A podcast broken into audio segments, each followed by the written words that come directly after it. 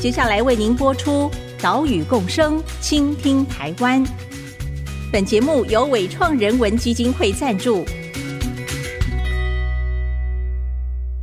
听海洋的呼唤，听森林的絮语，听田野的吟唱，听见这座岛屿的声音，说出和岛屿对话的故事。岛屿共生，倾听台湾。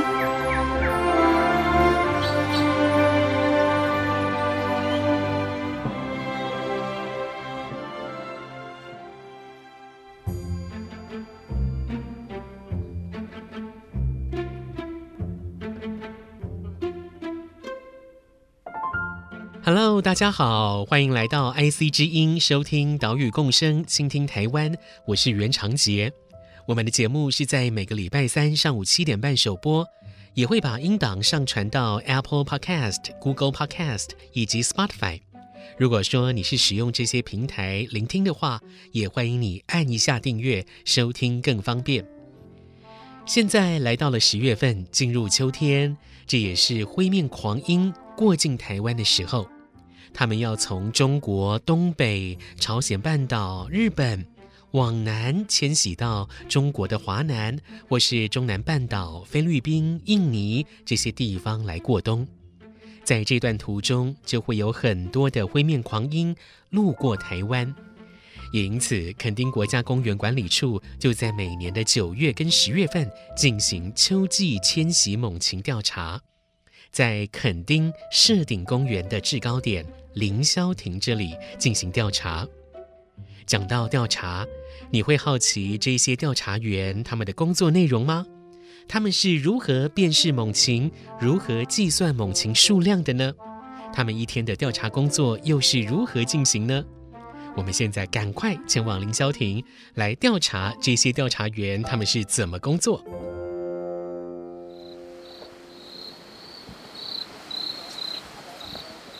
现在是十月十五号的早上五点，天还没有亮啊！我现在所在的位置是垦丁社顶公园的凌霄亭。为什么会来到这里呢？是采访台湾猛禽研究会于凌霄亭所进行的垦丁秋季迁徙猛禽调查。那现在在我身边的就是调查员蔡怡桦，怡桦你好。哎，你好。今天五点就开始上工，很早啊。那你们平常在进行秋天过境猛禽调查的整个过程，可以跟大家说明一下吗？就是，哎，我们对于调查员的工作都会很好奇哦。你们是怎样来进行过境猛禽的调查呢？呃，那这时候因为是猛禽它过境，就是说从北边往南边迁徙这样子一个过程。台湾它刚好是在位于这条迁徙线上一个比较狭窄，因为我们是一个半岛，所以等于说很多国际猛禽，它从比如说中国啊、日本啊、韩国，或者是甚至更北边的地方来的时候，会在这个地方汇聚，那继续往南到菲律宾跟印尼。嘿，那我们就在这个地方计算这些猛禽的数量以及种类。那你们一天的工作流程大概是怎么样？呃，那像现在是十月，就是主要是灰面狂鹰过境的时候，我们会大概在五点就抵达这个调查点。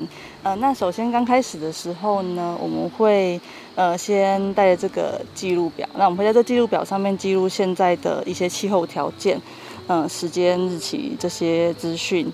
嗯，我刚刚看你在上工之前就开始 填写这个表格了。对对对，因为这是蛮容易忘记的，所以我们最好在忙碌开始之前就就先把它填好。嗯嗯嗯。然后呢？呃，那现在接下来的话，因为天会慢慢的开始亮，那呃以灰面狂鹰来讲，它只要天一开始亮有一点曙光，它可能就会开始起鹰，也就是开始离开它的夜栖地往南飞了。所以这时候我们会开始拿着望远镜去扫视、扫描这个还蛮昏暗的天空，可以来看有没有这个灰面狂已经开始在迁徙了。如果有的话，那就是记录它的数量。嗯，然后，主要会记录它的物种数量，那它的来的方向以及它离开的方向。那它距离我们多远？我们今天肉眼看到是一个黑点点呢，还是说我们可以清楚看到它的轮廓，以及现在这个时候的风速以及风向等等？蛮细部的资料都会在这个表格当中做记录。嗯，今天预计会工作到几点呢？嗯，那一个一般来说，我们做调查是做到中午十二点。那在过境高峰期，也就数量比较多的时候，有时候到中午十二点，这个猛禽还持续在出境。那我们会随着它在过境的情况再往后延长一点。那以灰面狂鹰来讲，我们通常大概是延到哎一两点就会结束，那大家就开始去折返到它的夜栖地，不再继续出海了。那有时候会可能接近到三点，就套炸就出门，应该说天还没亮就出门了，要一直到中午或下午才会截止。宜樺，那除了刚刚你所提到的这些调查装备，比如说记录表跟望远镜之外，你们还会携带哪一些东西到凌霄亭来？好，那因为我们刚刚提到说我们会记录一些气象资讯，所以我们会带一个风速仪。可以来记录这个风速。那除此之外，因为这件事，呃，非常长时间曝晒的一个工作，所以人身不平在防晒上一定要做好，比如说帽子啊、墨镜啊，以及一些遮阳的外套等等，对，防晒一定要做好。我看你们也背了一个大冰箱上来哦，水也是很重要。对，没错。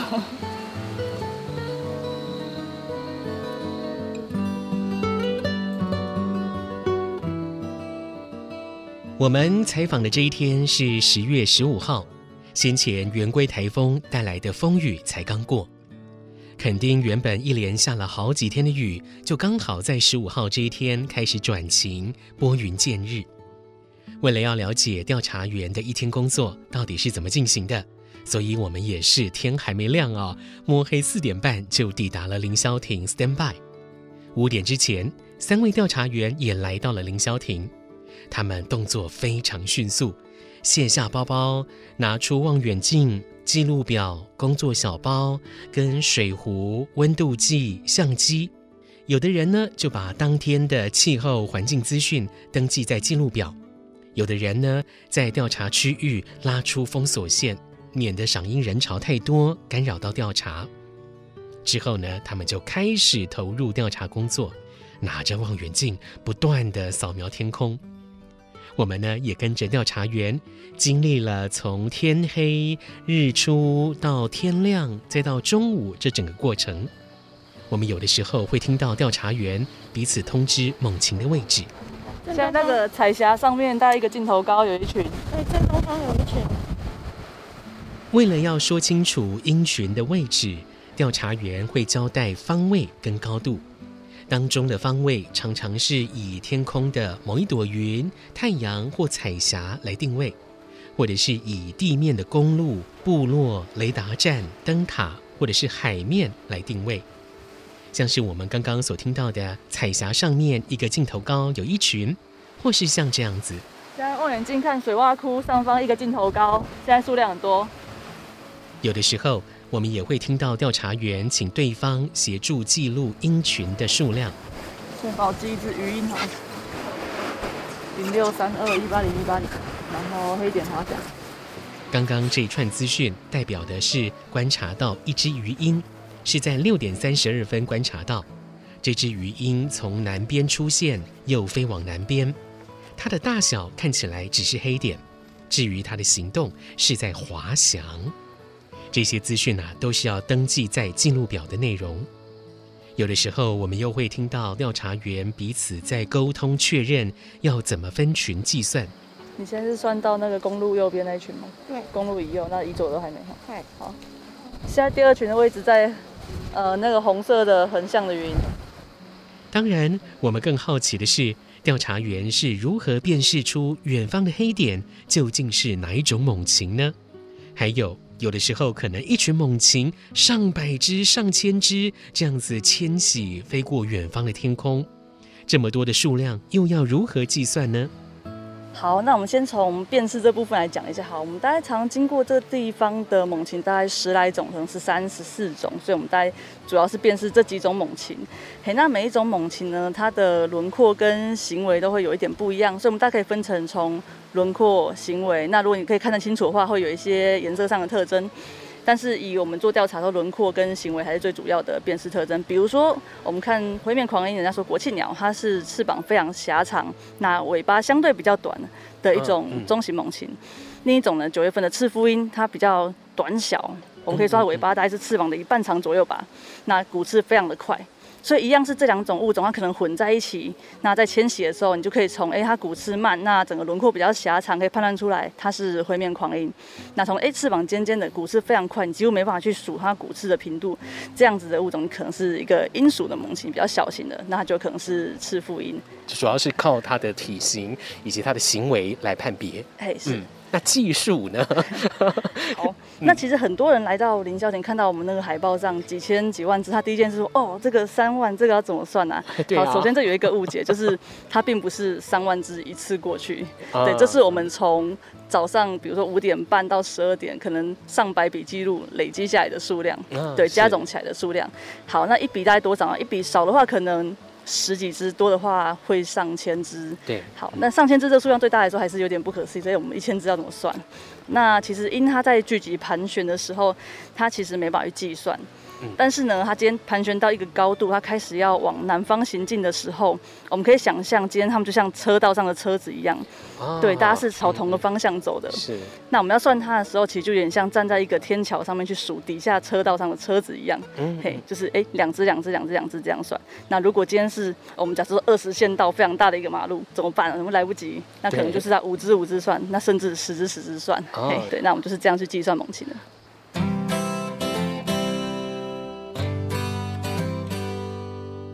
听研究员蔡宜樺说起猛禽的辨识跟计算，说起来简单，但实际上还是一门功夫哦。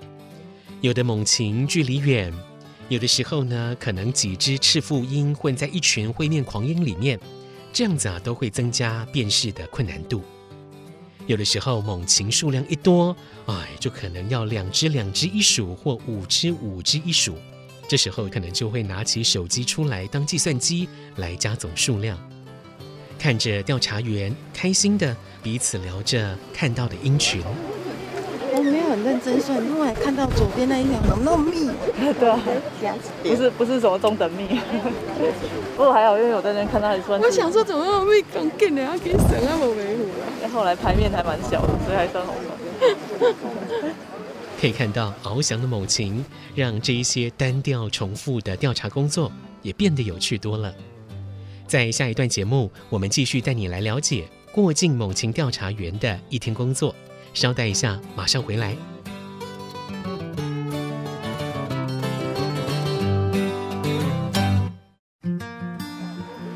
有人跟人家算是蓝天背景那群吗？进到蓝天，然后再从蓝天进来。他的左上角。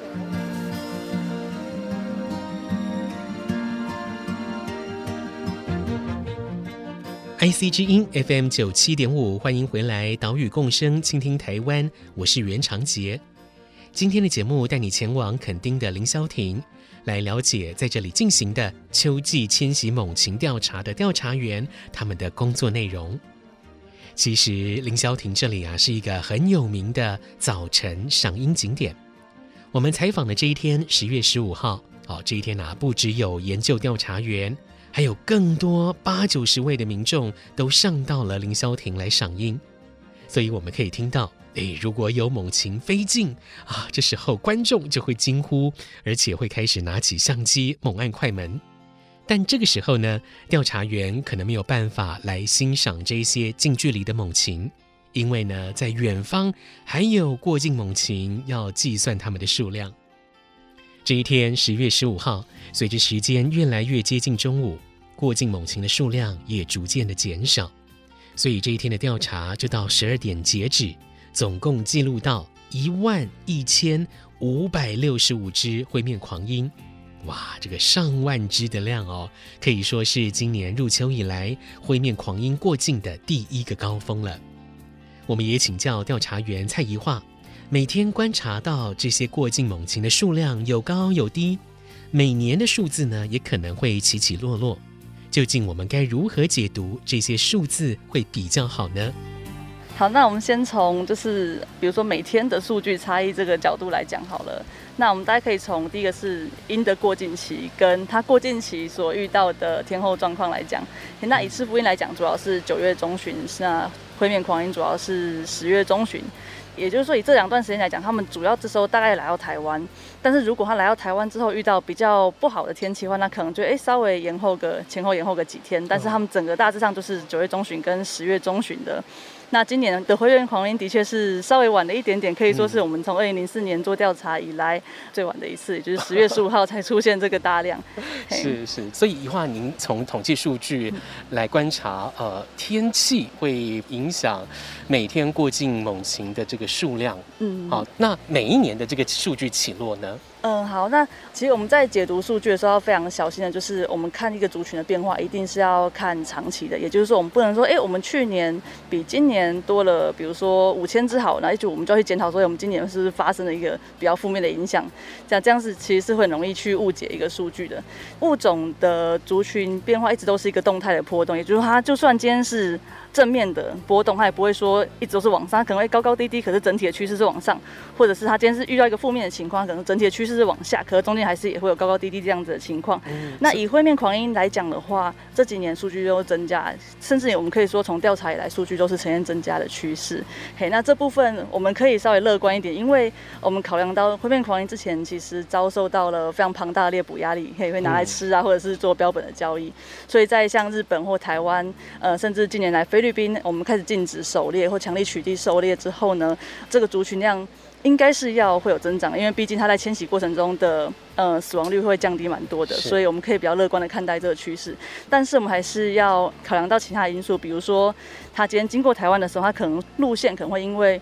风向或者是因为气候因素会稍微有点偏移，那可能在我们调查点所看不到的地方，嗯，那这也是有可能。嗯、对，这也是会造成对数量上的影响，就是我们侦测率上面的影响。嘿，对，但是整体而言，我们我们认为灰面狂鹰的数量它还是我们可以持一个比较乐观的期待。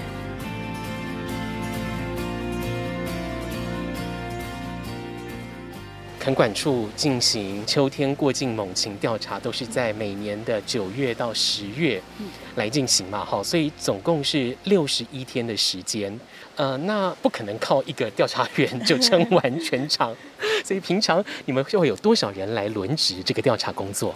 嗯，我们一般来说大概是有四到五个人在做轮班，哦，四到五个人，对，四到五个人在做轮班，那一个班次大概就是七天左右。那每天会有几位调查员值班？我们一天的话会有两位，这两位如果说遇到了过境的高峰期，其实也是会蛮忙的啦，哈。哦，有的时候也会有其他的一些小帮手，嗯、哦，对不对？对。你们在工作的时候，几乎望远镜是不离手了，哦，除非你要记录做记录，不然都是。一直要盯着这个望远镜，然后搜寻天空是不是有猛禽，感觉上还蛮耗眼力的哦。我们都是要燃烧视网膜，燃烧视网膜。好，那比如说像现在是过境猛禽的高峰，那可能从早上五点多就会一直啊忙到中午十二点，甚至到下午一两点都有可能。那比如说像是九月初，可能过境猛禽的数量不是那么多。嗯，那你们会所谓的闲下来吗？会 有比较闲下来的机会吗？呃，其实当然是会。对，那一般我们我们一般调查大概是五点半到十二点，但是其实最大量的时候通常都是在八点九点之前会有非常大的一波高峰。那之后就是我们会一搜寻，但是我们也知道说这时候音就会比较少了。嗯嗯，比较放松的时候，你们会心里面会想什么，或者或者说会做些什么事情？呃，其实，在工作期间的话嘛，我们还是会持续在搜寻天空啊。虽然说音会比较少，但是我们我们之所以知道它比较少，是因为我们在那边努力的找，然后发现都找不到，才会知道它是比较少，而不是我们没有在找这样子。对，所以我们呃原则上只要是工作期间，都还是会持续的去搜索天空中有没有鹰的行踪这样子。那你们比如说像今天是五点上工，所以你们都要早睡早起哦。你们这个调查员一天的生活安排大概 schedule 会是怎么样啊？好，我们大概早上大概是四点半到五点会起来，那就准备出门了。那在工作到十二点之后呢，我们大概会有分成负责要处理资料的人，哦、那剩下人可能会去附近的，比如说因容易夜栖的地方，或者是因经常活动的地方，先巡视一下。对，我们可能要为明天做点功课，就说，哎，我们这附近大概哪边有停，或者是这附近大概还有哪些个体在活动，可能会需要多留意一下。哦、所以你们调查结束之后，也不是说啊，可以回去补个眠这样子。通常偶尔还是会先补个眠，然后再工作哈。对对对，是大概工作到傍晚左右就结束嘛，对不对？哎，以这个调查工来讲，差不多可以是说到傍晚下午一天的例行的处理工作会会处理完。宜樺笑着说：“鸟类调查就是燃烧视网膜的工作。这一天，我们跟着调查员，的确是可以深刻感受到调查工作真的是不容易。我们也问了一话，在这几年的调查当中，有没有让你很感动或者是很难忘的经验呢？我想对很多赏鹰人来到这个地方，最好的回忆就是你可以看到很多的鹰，或者是你就算没有很多鹰，你可以看到少见的鹰。但是因为我们在这边已经做了好一阵子了，那说没有稍微有点麻木是不可能的。对，但是呃，如果说有一个难忘的回忆的话，记得我那时候刚来不久，然后。看到很多的鹰，但是我们有点麻木，就是很，因为我们就是计算它。但是我听到后面有一个小朋友跟那些回面狂音说：“哎、欸，拜拜，一路顺风。”这样，然后我就突然想到，哦，对他们心中其实会蛮有那个悸动，就是你目送一个很脆弱的生命，那只是一只小鸟，不满七百克重。对，然后就要越过三百六十公里的一个巴士海峡，嗯、对他们心中其实是对他们这段旅程是有一点悸动在的。那嗯，如果要说到比较深刻的难过的回忆的话，我记得我那时候刚开始做的时候，然后也是跟很多前辈在一起，我看到影，我数下来的影大概是他们的二分之一到三分之一左右而已。对、哦、对，然后当下就哎，为什么我看不到？我明明就看了同一片天空，看了同个区域，可是我看不到，然后就觉得非常的懊恼，这样子真的 怀疑自己，怀疑人生了。对，我记得那时候就是会躲在我们的太阳眼镜后面，偷偷的流下几滴眼泪这样子。对。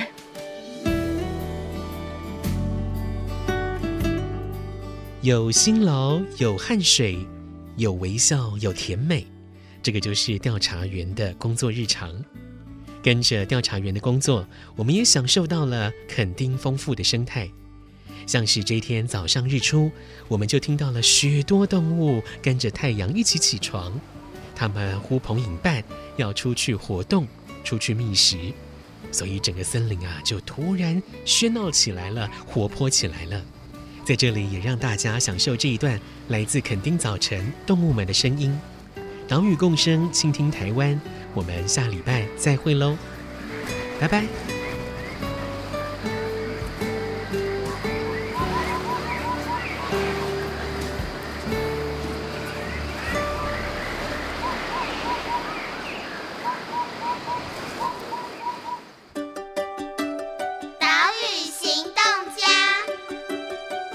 他猛禽研究会的研究专员宜樺。那我们今天听到迁徙猛禽，它从遥远的北方，它迁徙到南洋群岛渡冬这样子的一个旅程。那我们也知道，它在这过程中其实非常仰赖各个国家提供它一个适当的栖地，它才能完成这一段旅程。那我也希望说大家以后呢，可以多多注意你自己身边，那是不是有这样一个环境，它可能会被开发？这开发是不是真的合理？那纵使这一些开发它可能带来非常便利的生活，但是我们可能还是要仔细问自己，好好思考一下，同理一下这些跟我们使用同一片土地的动物，我们是不是真的需要去使用这个资源，或者我们可以把资源留给动物。本节目由伟创人文基金会赞助播出。伟创人文基金会秉持永续的经营承诺，邀请您一同为这片土地发声，促进人与自然的平衡与和谐。